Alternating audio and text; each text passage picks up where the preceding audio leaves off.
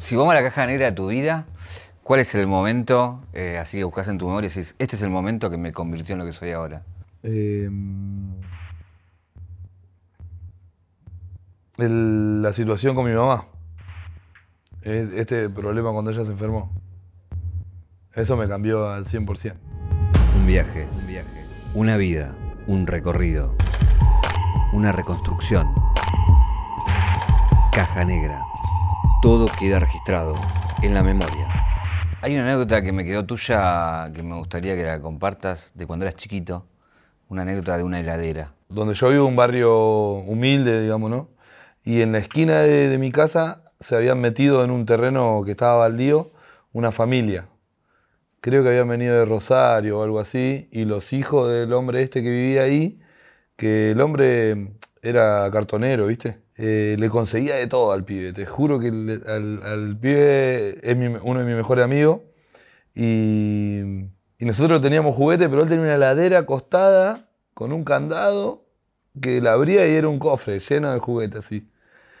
Y a mí se me ocurrió levantarme de pibito, sé, tendría siete, por ahí.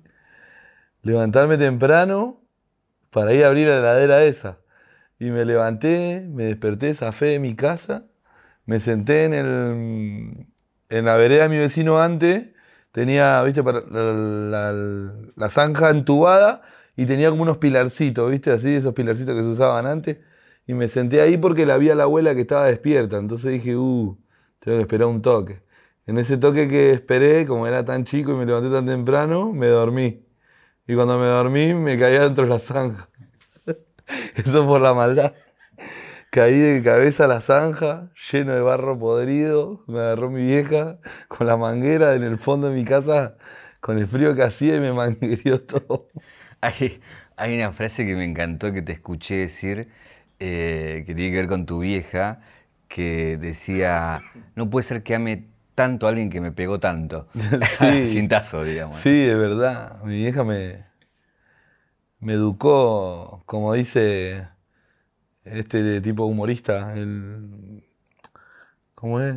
Este, el uno tucumano, que está, me, me hizo morir de risa porque decía el chabón, ahora el chico llora y lo mandan al psicólogo, al psicopedagogo, decía el chabón. A mí, ¿sabe qué? Mi papá sacaba al psicólogo, dice, y era como que hubiese metido Freud con cinco sesiones seguidas, decía. Pero bueno, hoy visto, era lo más natural que te agarren a cintazos. O Sí, a la, a la varita de sauce, ese ay, era el, dolía el- mucho. Ese era el peor. Pero e- era justificado, te mandabas cagada, ¿viste? Yo creo que ahora los pibes no se mandan cagada porque hay mucha internet y están pelotudos con el celular y la tablet. Pero uno cuando no existía en internet agarraba cualquier cosa para hacer cagada, porque vos estabas al pedo y pendejo, ¿entendés? Claro. Es, es buena esa reflexión porque decís, es- o sea, ahora la- antes teníamos tiempo. Sí, antes había tiempo de sobra, hoy en día con un celular sentí que te, te falta el día encima. Claro. ¿Qué cagadas te mandaste así grosa, así, la que tu hija siempre se acuerda? No, una que me acuerdo yo, muy grosa, fue con mi primo, que vive en San Martín. Y al lado de la casa de él había una, una azucarera abandonada, una fábrica de azúcar abandonada, y la usaban de estacionamiento de los coches. Nosotros nos metíamos ahí a gomerear, a boludear. Y vimos un coche que estaba ahí y tenía todo, en el espejo tenía todo como una- unos crucifijos y unas cosas todas rojas. Y mi primo me dice, éramos re pendejos, me dice, este auto del diablo hay que hacerlo mierda, me dice. No. Agarramos, fuimos hasta la casa de él, conseguimos unos cuchillos, una, una, una sevillana que tenía él, le hincamos la rueda, lo abrimos de punta a punta, le reventamos todos los, los espejos, va todo el, todo el, sí, los espejos, el- la- las luces, los guiños, la luz de adelante, lo rayamos todo. Hicimos mierda, la ¿Qué edad tenías? Ay, teníamos, 25. ¿ves? No, teníamos 11 por ahí. Porque era del diablo. Porque era el diablo, me dijo mi primo. Y yo lo seguí. Y, y me acuerdo que se cuelga una señora de ahí del palo y dice, ¿qué están haciendo? Nada, dijimos nosotros, nos tomamos el palo. Salimos, hicimos una cuadra, una vuelta a manzana así, venía un hombre de frente haciéndose el boludo y me agarró a mí primero y al otro le dijo, vení porque yo lo mato a este. Y, lo- y se dejó agarrar. Y llegamos al edificio de la casa de mi primo, subimos y le dijo al viejo, te buscan ahí. Y nos metimos en el baño y le mandó llave. No. Subió el padre y lo quería moler a piña. Y después tus hijos se enteraron. Sí, mi viejo me fue a buscar ahí y también me hicieron cagar. Otra vez. Otra, vez la psicología. Sí, sí. Esas cagadas, o ponerle ir a. Antes existía todo por dos pesos, no sé si te acordás. Sí, obvio. Era, era muy adictivo ir a robar ahí. no sé, porque todo lo que había era como que. Se te pegaba. Sí, viste, capaz que no te servía, pero vos decías, está re choreable. Pum, chao. viste, chao. Volvíamos de, mm, del centro de Pacheco, había, estaba lleno de todo por dos pesos. Y éramos tres, uno que le decían Pepino, Monarco, no, cuatro, el Gaby y yo. Y me acuerdo que entramos a un supermercado, Econo se llamaba. Ya con esos nombres, Pepino, Monarco. Sí, Pepino falleció, Oh. Monarco también. Eh, Gaby no, Gaby está ahí. Eh, pero ellos eran de otro barrio y vinieron a vivir un tiempo a mi barrio. Eh, bueno, me acuerdo que entramos al, al super- no, al supermercado Ah, y nos dividimos. Dijimos, bueno, vos choreate fiambre, vos el pan, yo me choré una, no sé, unos jugos tan, esas cosas. Y por allá había una fuente así en la parte como toda de caramelo, que vos te servías y Claro. lo pesás. Y agarramos una bolsa así, empezamos a meter caramelo. Y viene Gaby y le dice a Monarco, no, agarrá la bolsa de pan y llená la bolsa de pan. Llenó la bolsa de pan de caramelo y como Monarco era medio que, que se asustaba, ¿viste? Atamos la bolsa y le dijo, ponete en los huevos. Y el otro, no, no, ponete en los huevos porque te cagamos a piña. Pum, se la puso en los huevos cuando íbamos saliendo del supermercado. El Cobani dice, mirá el pibito este con huevo de león, dice, porque claro, tenía unas pelotas así acá. Y le dice, qué lástima que los caramelos no tienen alarma. ¿Eso era diversión o era maldad? Eran las dos cosas. Eh, eh, en, el, en el barrio era medio así. No te dabas cuenta que era maldad, era diversión. obvio. Como una vez que también andaba cazando pajaritos de la ruta 9 para el otro lado, yo tenía una, una cross, una, una bici cross rodada 20. Y en la esquina de, de la ruta y la cuadra que entra para mi casa había una parrilla. Quedaba justo en la esquina la entrada. Y la parrilla quedaba en acceso para, mi, para la cuadra de mi casa. Y me acerco, el viejo estaba cocinando ahí y yo estaba cagado de hambre porque yo me iba a, a boludear a la- al mediodía o, o 10 de la mañana y sabía que no, volvía, no tenía que volver hasta las 3 porque me cagaban a cintazos, así de una. Aprovechabas el Entonces día. me cagaba de hambre. Claro. Y me caí ahí donde estaba el chabón y digo, Edo, ¿no me da algo de comer? ¿No le sobra algo? Y estaba llena la parrilla del viejo. Y agarré y me dijo, no, no tengo nada. Ay, te calentaste. Ah, bueno, le digo yo. Y me quedé ahí al lado de un coso de ese, esos cosos de teléfono, viste, que son como donde enchufan todas Sí. las cosas. Y veo que el viejo se mete para adentro de la parrilla, se lo ve por el ventanal y hay un punto ciego en un momento. Entonces agarré un chorizo que había ahí, cuando lo agarré se movió toda la tira y me lo metí acá y le pegué con la bici y me iba quemando la pasa así. ¡ah! Y me los comí todavía a la vuelta. Bien, no te agarraron, pensé que terminaba que te No, agarraban. no, no me Ok. agarró. Che, recién hablabas de, de- del diablo, que creías en el diablo y por eso hiciste mierda el, el auto. Eh, ¿En Dios crees? Sí. ¿Pero por qué crees que existe un Dios?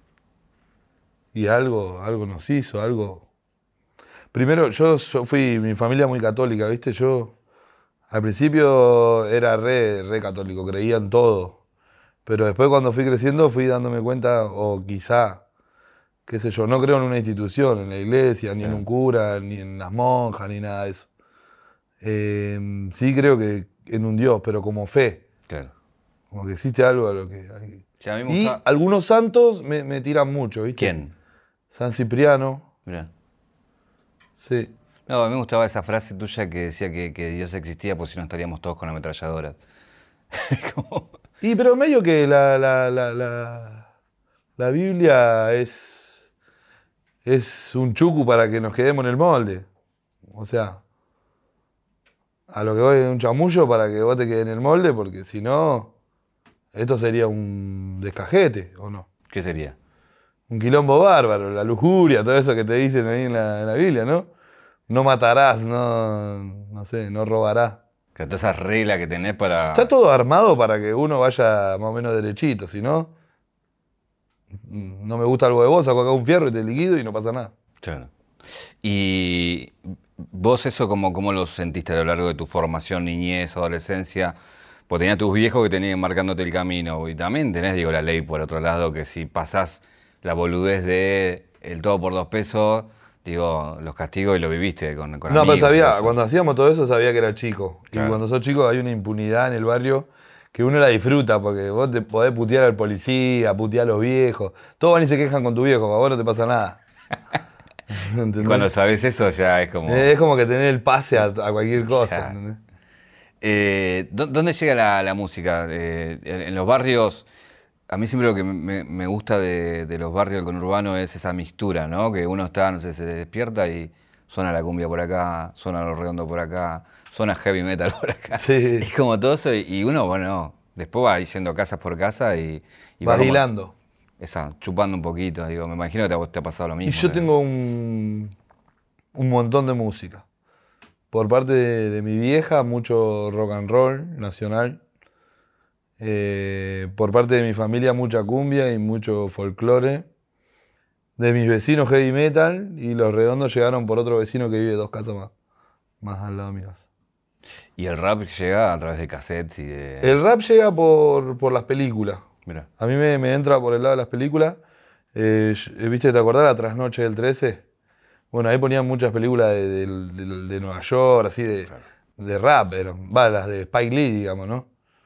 Y vi, vi mm, una película donde suena un tema, de- creo que era Juice, me parece, y suena la película de Tupac. Digo, suena el tema, la canción, una canción de Tupac. Y yo veía lo que pasaba en la película y la pilcha que usaban y decía, es como acá, pero con otra música. O sea, es lo mismo y la pilcha un poco más ancha, nada más. Entonces me quedó eso en la cabeza. Y aparte me cabía ver esas películas, ¿viste? De, de- de muy, muy. que uno se siente como vecino de todas esas cosas. Y lo único que es diferente es que allá son tranza y acá la, la política es otra, ¿viste? Allá, ¿viste? No sé si viste que en las películas de Estados Unidos el que tiene respeto del tranza y el chorro es medio. Sí, medio lumpen, eh. Medio, sí, medio descartado. Acá al revés, Al el tranza no tiene. Va, igual se están invirtiendo un poco las cosas. sí, ahora sí. Y sí, porque, viste. Va, lo que veo yo, ¿no? Es como que. mm, El delincuente hoy en día tiene que. Tiene que ser un. No sé, un MacGyver para poder chorear, porque a los dos meses te agarran con toda la, la- la tecnología que hay, ¿no? Antes, yo te hablo 15 años atrás, te, entraban a robar un banco, entraban a ahora hay que hacer toda una inteligencia. O sea, creo que hasta hay que gastar guita para chorear. Eh, y entonces buscan la fácil, vender droga, ¿viste? ¿Por qué vos no te drogas? No sé, la verdad que una cuestión, varias cuestiones. Mi, mi familia, mucho respeto a mi vieja, que no le cabía. Y pasé por una situación que, que mm, qué sé yo, como dicen, ¿no? Te tenés que chocar contra la pared para darte cuenta de las cosas.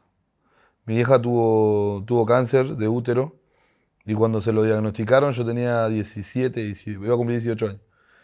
Y vino así, porque mi vieja recluta, vino y me dijo, che, mirá, tengo esto y vos sos remoco, rescatate porque eh, yo no sé si voy a seguir viviendo. Entonces me pegó, ¿viste? Lo que me pidió era que yo me porte bien, que le haga caso a mi viejo, que cuide a mis hermanos. Y en ese tiempo era muy tabú fumarte un fumar porro para, para tu papá era o colar pastilla, qué sé yo, era como muerte, morir, droga, robo, delincuencia, ¿viste? Nos escondíamos para fumar porro. Hoy en día la gente fuma porro como tomar una birra, ¿viste? No, pero te lo pregunto así de crudo porque también hay, hay una frase de tu viejo que, que- que- que tiene mucha sabiduría, la del carburador. Que, Sí, ¿Cómo es la sí, frase? que eso también. O sea, a mí también lo que, lo que me, me aísla de la droga es eh, el, el- el mantener mi potencial para componer canciones, porque, qué sé yo, eh, como dijo el indio, ¿no? Cuando le preguntan qué le, molestó, qué le molestó de que se murió Cerati, él dice, se muere gente todo el tiempo, pero a mí lo que me molestó es que, me perdí de todas esas canciones que no se hicieron. Entonces yo quiero hacer música, está todo bien con la joda, pero la bocha es una sola y se empieza a desgajar, hay que coserla y no queda bien, queda medio balá. Entonces eh, yo quiero cantar hasta hasta donde me dé la voz, tener, no sé, 70 años y seguir componiendo. ¿Cómo, cómo es la frase bien para que no quede colgada? Eh, y, carburador. para- y es lo mismo que vos le estés echando arena al carburador, ¿viste? Claro. Eh, hay, hay otra frase del indio, esto que, que seguramente habrás visto mucho, esto de drogas duras en tipos blandos, ¿no? Sí. Y eso hizo estragos. Bueno, eso también, ¿eh? Yo probé un poco de todo y algunas cosas dije, yo no soy para esto, ¿viste?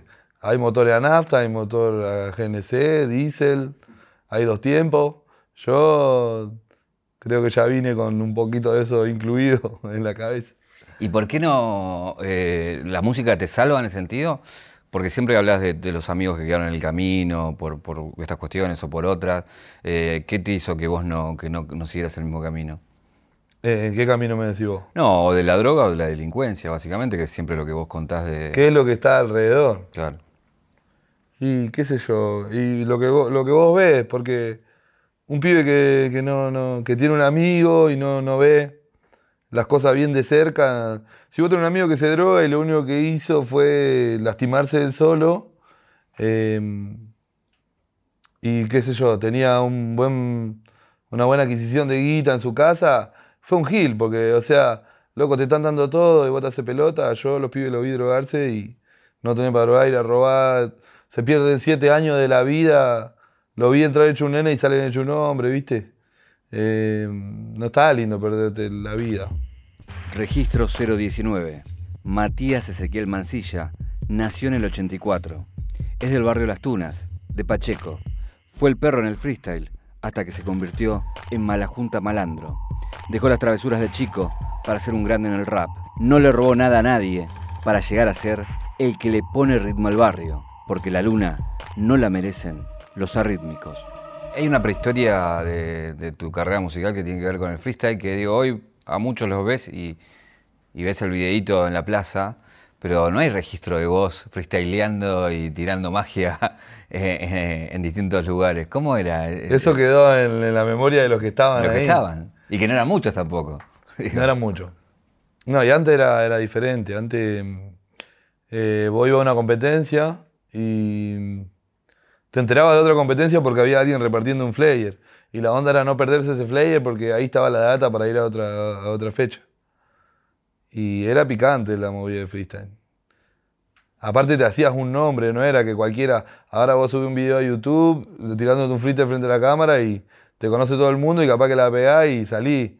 Antes no era solamente ser freestyler, tenía, eh, tenía que caer a los barrios de los demás y eso era respetado. A mí me llegaron a aplaudir, a decir, a decir por el micrófono, no sé, en zona, zona oeste, el chabón viene en las tunas de Pacheco, eh, ¿entendés? Porque no lo pueden creer, porque vos te caes a un evento a, medio pelo a, representar, porque esa era la palabra, representar. Que aparte valoraban que te tomes el bondi hasta allá. Claro, mil bondi, no uno. González Gatán. No, no hay conexión directa. Eh, el, perro eras ahí. El perro, con H al final. ¿Y llegaste a, competir eh, en, aquellos históricos de rock and pop? Que, en el Titanes del MC. ¿Y ahí cómo te fue? Llegué a la final y perdí contra Misionero. Que hoy el misio para la gente es como un host. Un host, así. Claro, pero era, de tu camada que se ponían a. Claro, claro. Y, sí, no, no, yo sentí que me chorearon ahí. Lo que pasa es que Misio en ese tiempo estaba medio evangelio y todo eso.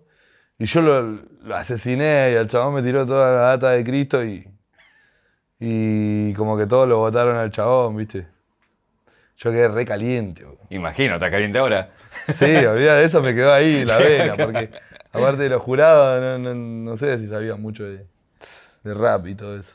Eh, después, bueno, comenzás ya a, decir, eh, a hacer tu música. Bueno, ahí hice una, una transición, porque ¿qué me pasó? Yo empiezo a hacer freestyle y em, empiezo a darme cuenta que la gente me entra a conocer por el freestyle. Y que a donde iba me pedían un freestyle. Y yo estaba en el proceso de componer. Yo em, em, no empecé haciendo freestyle, empecé componiendo. En el 2003 compuse mi primera canción. Con, una, con, un, interludio que había en un disco de Cypress, el de en castellano, ese que creo que se llama Latin Lingo, que está bueno, en esa, en esa pista habré componido. Hiciste la base ahí. Sí, sí. Robaste la base ahí. Como cinco canciones con la misma base. y después una de Control Machete también tenía unos skits que eran. Y. Me acuerdo que Sandoval ya era nombrado el chabón, Sergio Sandoval. Y para el 2005, creo que saca unas canciones. Pero el chabón tocaba las canciones y nadie le daba bola, todos le pedían un freestyle, ¿viste? Y yo eso lo vi y al brujo también se lo vi. Y dije, yo no quiero eso para mí. Yo, freestyle me parece una gilada, es como hacer jueguitos, yo quiero estar en la cancha. ¿Entendés? Y entonces eh, eliminé ese nombre y, arran- y cuando empezó mi carrera musical hice un solo mixtape, pero, pero por parte del productor que hinchaba las bolas de que, que siga con ese nombre. Y a mí no me parecía, y lo cambié. Y ahí, y ahí eh, como que eliminé esa parte de, de mi carrera. Y aparte también porque vengo de una, de una cultura diversa, ¿no? Por ejemplo, con, con él que es un pibe que trabaja conmigo, nos reíamos porque hay un boliche, había un boliche hace mucho ahí en Pacheco llamado Cumbilandia, y hay un Facebook donde están las fotos, y hoy los chavales son unos heavy metal bailando cumbia, porque era lo que había, acá, era lo, lo que había, ¿viste? Y el- look era una remera de sepultura, un jean celeste y, y una llanta negra, y estaba tocando Mario Pereira, ¿viste? O el típico Stone también, ¿no? Claro, ahí, y al entonces. Al Tropi, claro, sí. Entonces, entonces, yo como que me di cuenta que el rap era muy para los raperos y yo no quería hacer rap para los raperos, yo quería hacer rap para todo. Que me, quería eso, que me escuche un heavy, viste que el heavy de esa época te decía, no, yo escucho hermética, pero ponía a Mario Pereira y se lo sabía, viste, estaba cantando Mario Pereira. ¿Y hoy pensás que lograste eso? Sí. Sí, porque lo vemos en los shows, en los shows que hacemos nosotros, va gente de, de- de toda clase. De, He, he llegado a preguntarle, che, ¿vos escuchás? No, yo escucho Mala Junta, pues ni idea. Eh, hay, hay una cosa que, que ya cuando más, más acá en tu carrera, hasta que definís y, la- y- y te largás, tenías tu laburo de piletero, ¿no? Sí. Era como tu laburo. ¿Cómo, Sí, cómo- no, laburé de todo un poco. Eh, laburé en una, el, el primer laburo así, posta a posta, que, tar- que tuve mucho tiempo, fue una carpintería donde hacíamos eh, los coloniales, ¿viste? Las, bar- las barras para las cortinas, la- las argollitas y los coloniales, esas cosas hacíamos. Ahí laburé mucho tiempo. Después laburé eh, por mi viejo que me hizo entrar en un club, hacía herrería náutica, ¿viste? Ayudante de, herre- de herrero náutico. Puliamos piezas, atornillamos. Y después, bueno, la- lo, lo del piletero me quedé mucho tiempo porque me redituaba la guita. ¿Cómo era entrar un pibe como vos a Nordelta? Y nada, yo lo pasaba bien. Lo pasaba bien, me cagaba de risa porque, viste, ahí tenés que ir como con una pilcha reglamentaria medio que tenés que ir de marrón, viste, así. Y yo no, no me cabía una. Yo me iba como estoy vestido ahora, viste, con anteojos, visera, y siempre le decían, che, este viene a laburar o tira facha, dice, viste, los chabones que estaban ahí porque me chupaban, güey. Y que la gente Si te vos vas a laburar, o sea, pero, no. pero la gente te miraba o no? Sí, sí, la gente sí. Un día hay un lote que se llama La Isla donde están unas casas caras, ¿viste? Llega una señora, más o menos una señora joven, tendría, no sé, unos 40 años. Y mire y dice, le diga a Mauro, porque Mauro era mi patrón. Y dice, Mauro, ¿qué trajiste ahí, Yankee? Dice, porque yo estaba todo revisera, anteojos, ¿viste? Limpiando ahí. Ahí es donde hay, hay un nene que te, te hace el clic en la cabeza, ¿no? El que te, el que te E- reconoce. Eso es un poco, sí, un poco. Fue una transición de todo, ¿no? Pero ese fue el, el para dejar el laburo, no fue el clip para la música total. Para dejar el laburo y dedicarme a eso. ¿Qué fue lo que te dice el pibe? No, que me miró y me dice, vos sos mala junta, ¿no? Yo le digo, sí. Bueno, limpiando la pileta. No, ya estaba terminando yo, ya estaba armando las cosas. Me dice, sí, había escuchado, creo que la canción que me dijo que había escuchado era simple y sencillo. Y me mira y me dice, pero los cantantes no limpian pileta, dice. Claro, el chabón se habrá hecho una ilusión de. ah, una alusión de que el- los cantantes son como Daddy Yankee, ¿viste? Claro, bailan al lado de la pileta, ¿no? Claro, fue como una cosa gloriosa y al mismo tiempo frustrante, ¿viste?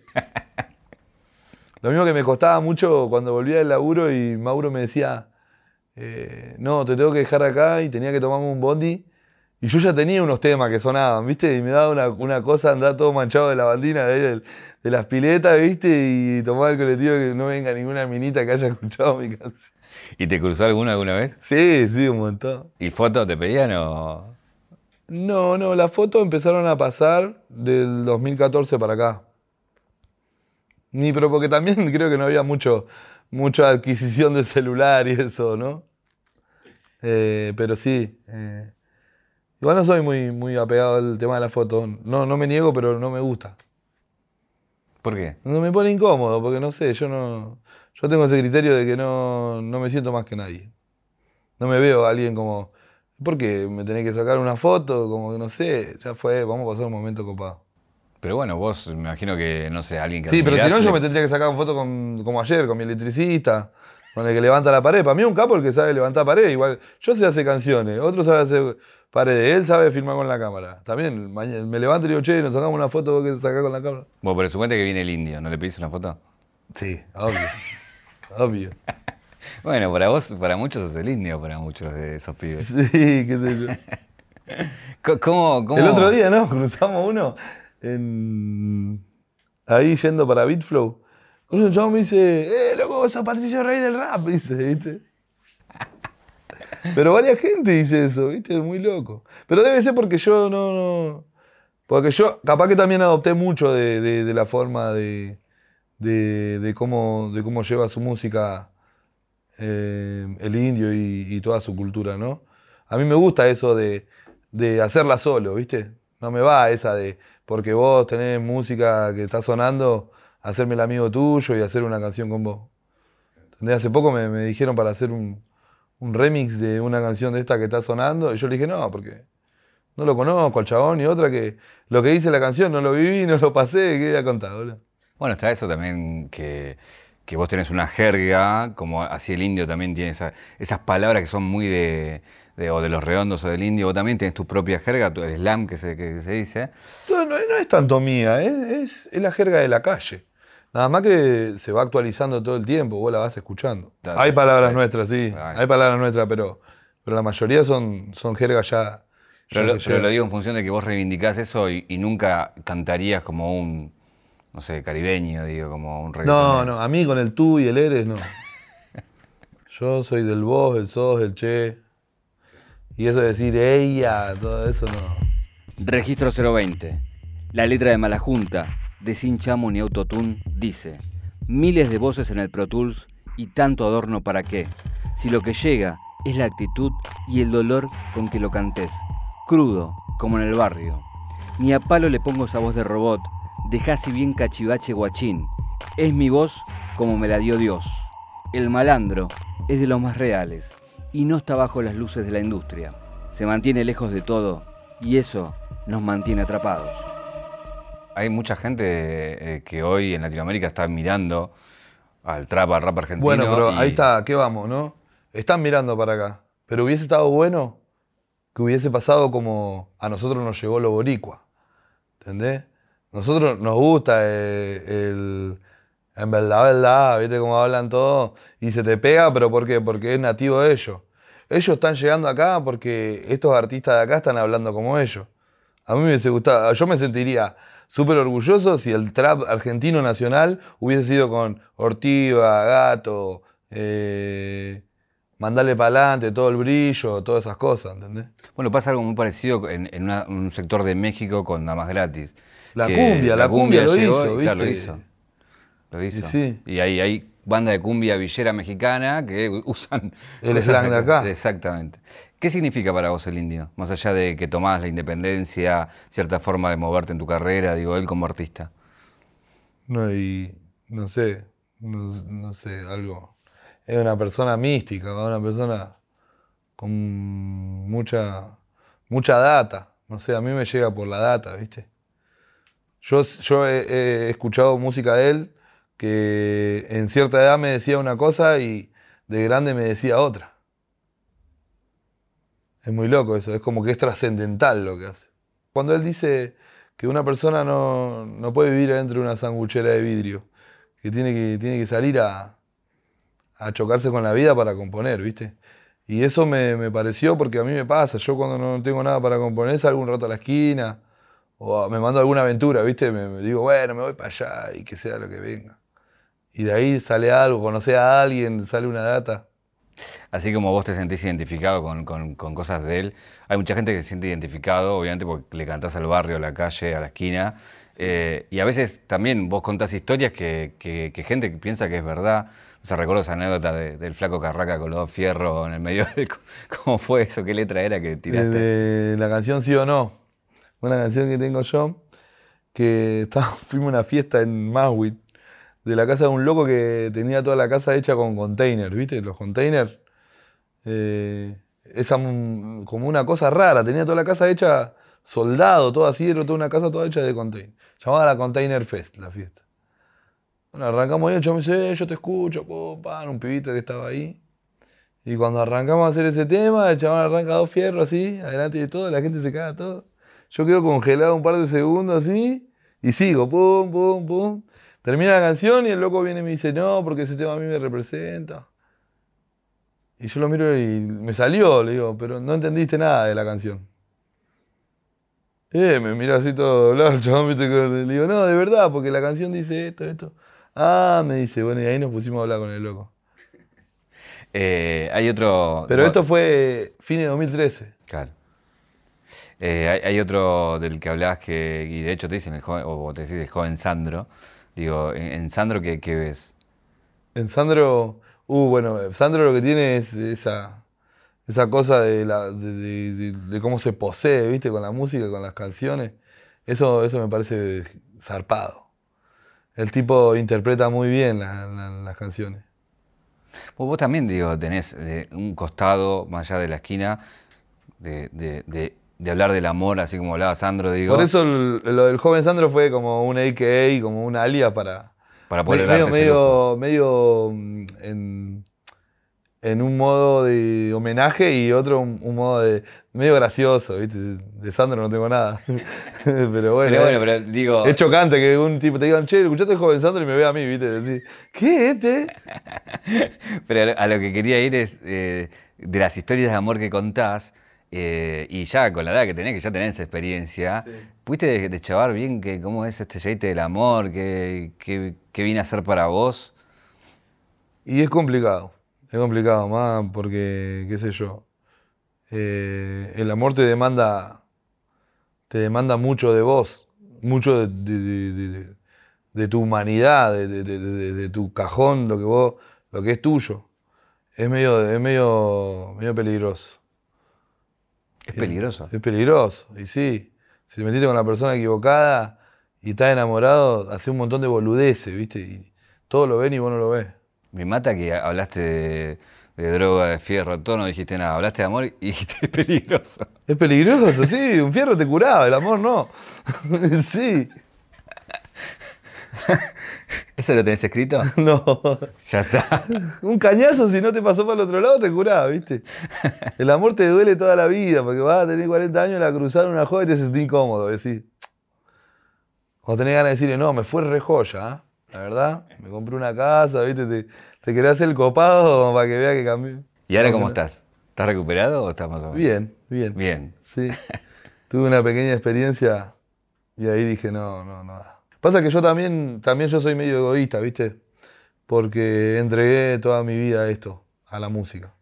Porque la música me sacó de, de un montón de cosas. Entonces pongo en la balanza siempre, ¿viste? Por más que me duela, siempre gana la música. A mí no- una mina no me va a hacer dejar la música. No me va a hacer faltar un concierto, no me va a hacer faltar un ensayo. Nada, a mí el- amor no me gana en ese sentido. Y yo creo que la fidelidad o, o el, o el amor ese que vos ves, que decís, "Fua, ¿cómo se lleva esta pareja? Es porque hay que abandonar mucho. Por eso te digo que es peligroso.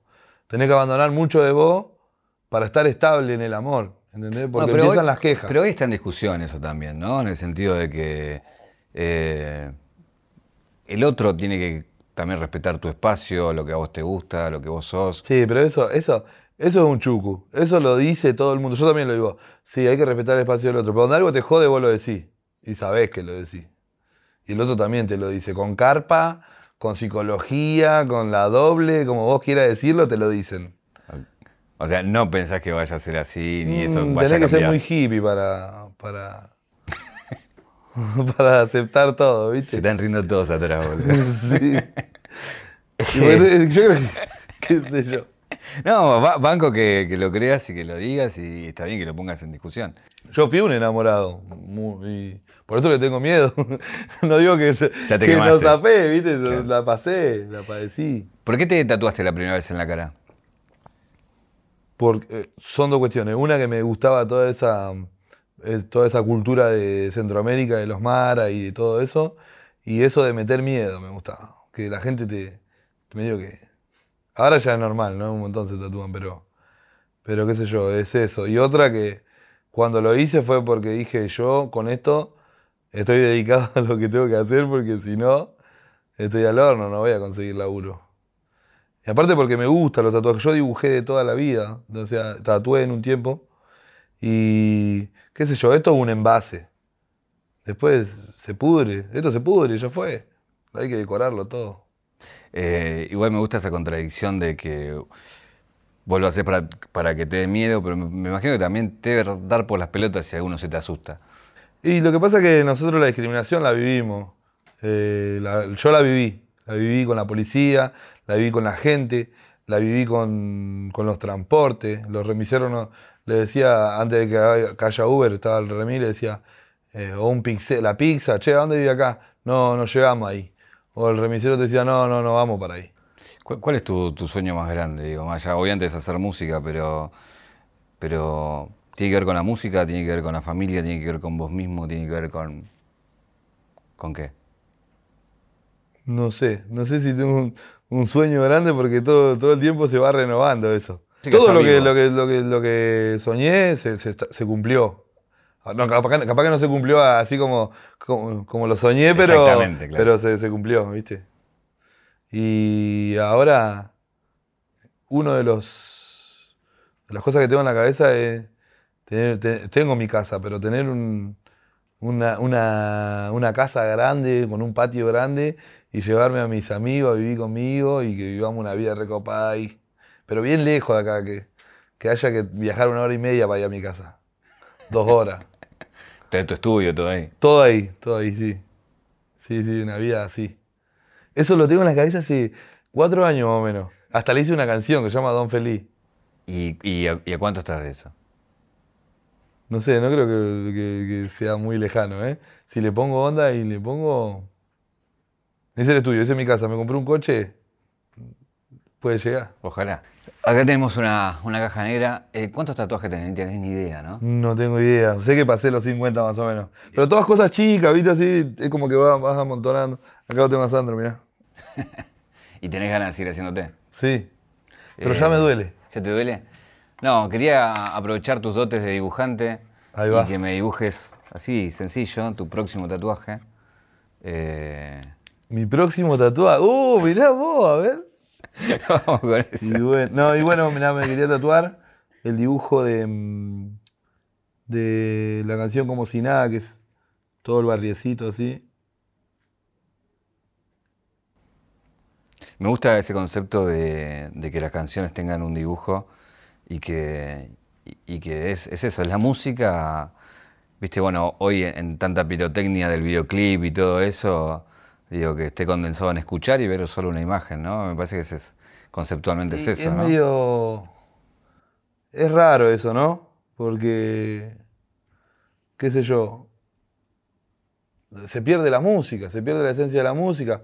Aparece uno todo vestido como Marty McFly, así, ¿viste? Mucho fuego, mucho todo, muchos bailarines, pero la música te dice dos boludeces.